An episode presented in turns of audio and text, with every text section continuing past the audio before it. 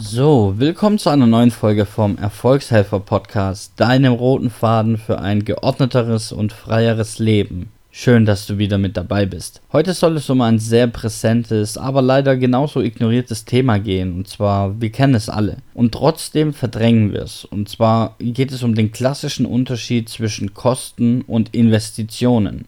Die meisten Menschen kennen aber weder die Bedeutung noch die Auswirkungen des Ganzen und das ist extrem schade, weil allein dieses Wissen viele Probleme gar nicht erst aufkommen lassen würde. Das Ganze lässt sich aber auch kurz zusammenfassen. Wer Unternehmer ist oder es werden möchte und dieses Wissen nicht hat, der wird voraussichtlich nicht lange Unternehmer bleiben, weil er sich selbst massiv im Weg steht.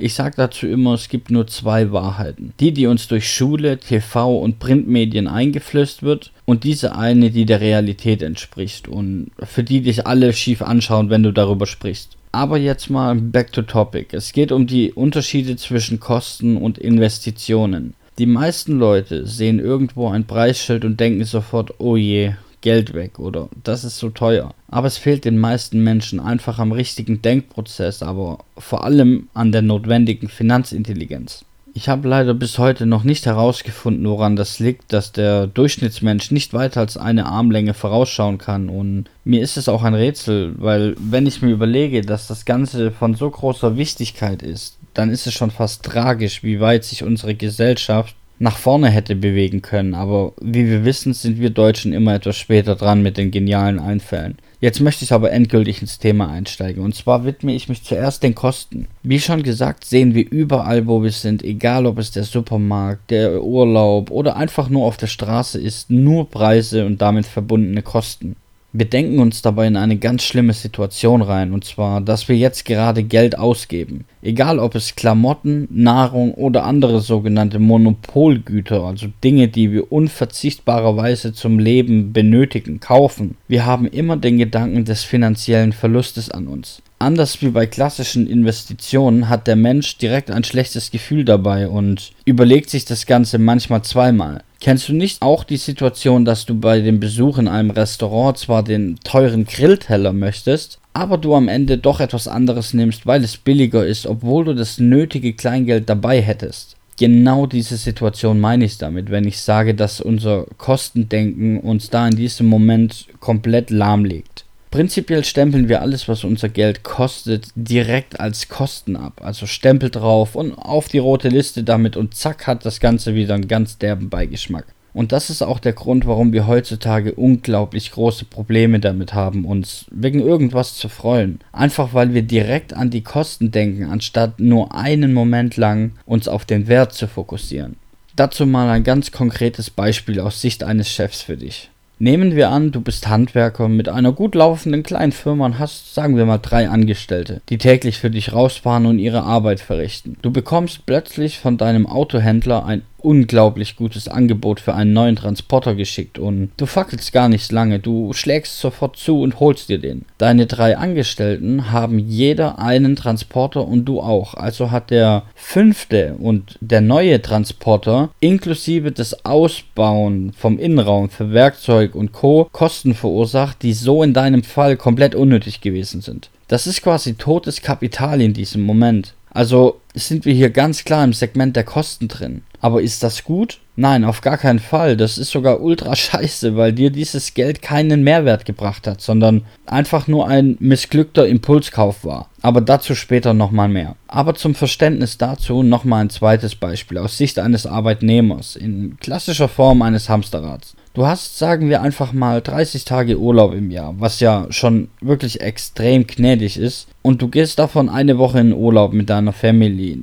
Nimm da ein Ziel, was dir für deinen Urlaub gefallen würde und möchtest einfach entspannen.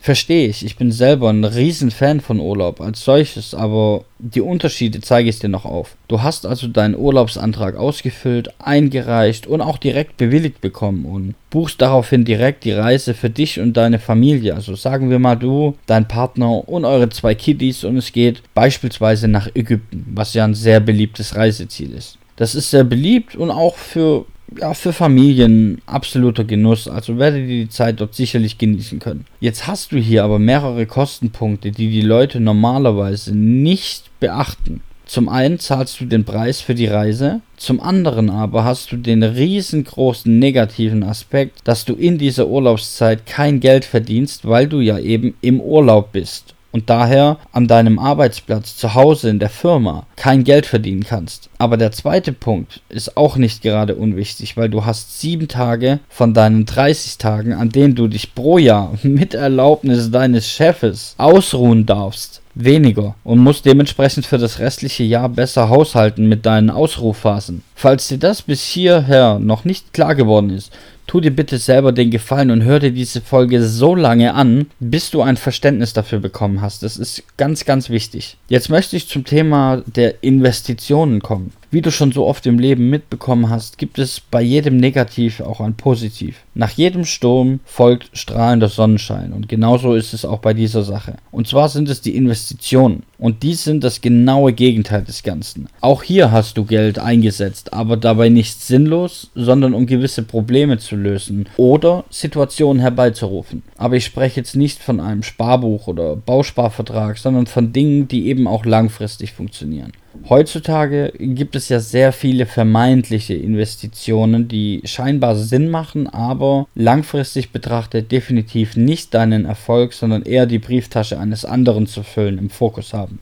Du kennst sicherlich die gängigsten Investments der heutigen Zeit, also Gold, Edelmetalle, Immobilien und auch Aktien bzw. Fonds. Gold und Edelmetalle sind dabei ein gutes Beispiel für Investments. Diese Investarten haben schon seit Ewigkeiten Bestand und sind auch heute noch ein sehr guter Weg, sein Kapital zu speichern, aber eben nur langfristig. Du benötigst teilweise Jahrzehnte, um nennenswerte Gewinne zu erzielen und hast auch nur dann das geringe Risiko, wenn du diese Dinge in physischer Form besitzt und nicht nur ein Dokument darüber. Bei Immobilien hast du erst dann richtig investiert, wenn du nicht selbst diese Immobilie bewohnst, sondern sie vermietet hast. Kaufst du dir ein Haus, um es selbst zu bewohnen, hast du keine Investition getätigt, sondern einen riesigen Kostenpunkt aufgestellt. Was ja prinzipiell nichts Schlechtes ist, aber eben keine Investition darstellt. Und darum soll es ja jetzt gerade gehen. Bei Aktien und Fonds kann das schnell gehen, aber ja, es kann auch sehr langjährig sein vom Prozess her und hat ein unglaublich hohes Risiko an sich. Ich persönlich und nein, ich bin weder Finanzberater noch Börsenmakler oder sonst irgendwas, aber ich würde jedem Menschen von dieser Investart dringendst abraten, wenn man sich nicht gut genug mit der Materie auskennt. Also wir sprechen hier wirklich von fünf bis sieben Jahre aktiver Beschäftigung in diesem Bereich.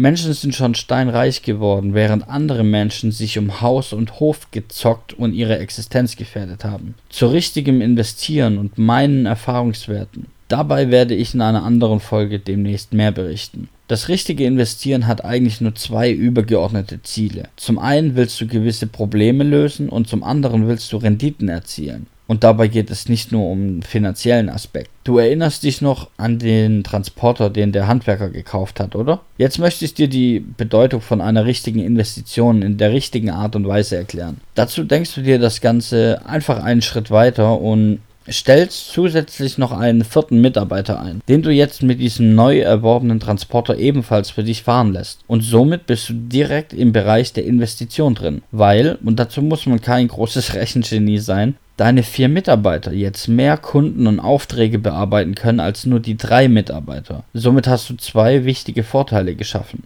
Zum einen steigert das deinen Umsatz und damit auch die Möglichkeiten deiner Mitarbeiter besser und kompetenter auszurüsten aber zum anderen, und das ist eigentlich noch viel wichtiger, gestattet dir dieser zusätzliche Arbeiter, dass du dir auch mal einen Tag entweder frei nehmen oder dir einen Tag nehmen kannst, an dem du nicht im, sondern am Unternehmen arbeiten kannst, was ja bekanntlich aus Sicht des Unternehmers immer die bessere Wahl ist. Dein Geschäft läuft trotzdem weiter und deine Mitarbeiter können mehr Aufträge abarbeiten als vorher, auch wenn du dich mal um die internen Dinge wie Steuer, Buchhaltung oder Vereinfachung der Arbeitsprozesse kümmerst. Kurz gesagt, du kannst dir die Freiheit nehmen, am Unternehmen zu arbeiten und somit die Moral und den Arbeitswillen deiner Mitarbeiter zu stärken. Was wiederum ein unglaublich großes Potenzial für Wachstum bietet, weil ein zufriedener und glücklicher Mitarbeiter ist bekanntermaßen um einiges fleißiger als einer, der eigentlich gar keinen Bock auf den Job oder schon gar nicht auf den Chef hat. Aber auch unser Beispiel vom Arbeitnehmer greift hier zu 100% wieder und ich kann dir das als Veranschaulichung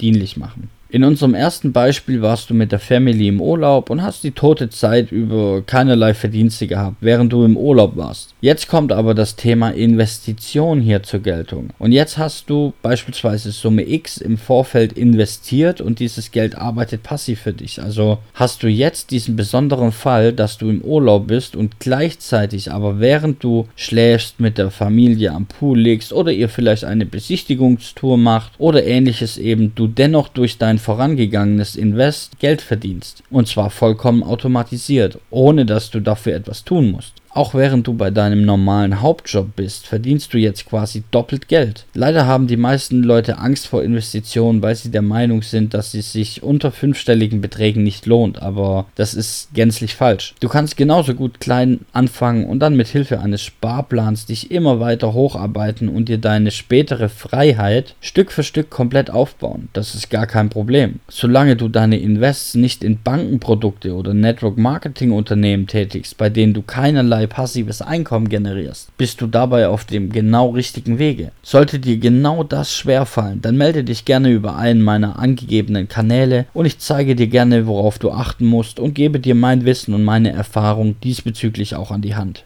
Kurze Frage zum Schluss. Bist du schon mal in den Urlaub gefahren und hast während der Reise mehr Geld verdient, als die Reise gekostet hat? Und das ohne etwas dafür zu tun? Also Networker zähle ich hier nicht dazu, weil den ganzen Tag mit Calls am Strand und Pool zu liegen ist für mein Verständnis kein passives Einkommen. Daher zähle ich aktives Network nicht zu passivem Einkommen, aber das sollte klar sein. Also ich hatte diesen Fall dieses Jahr schon zweimal, dass ich im Urlaub war und ja, hinterher passiv mehr Geld verdient habe, als dieser Urlaub mich gekostet hat. Das ist etwas, in diesem Moment denkt man sich, okay, das ist ein schönes Gefühl.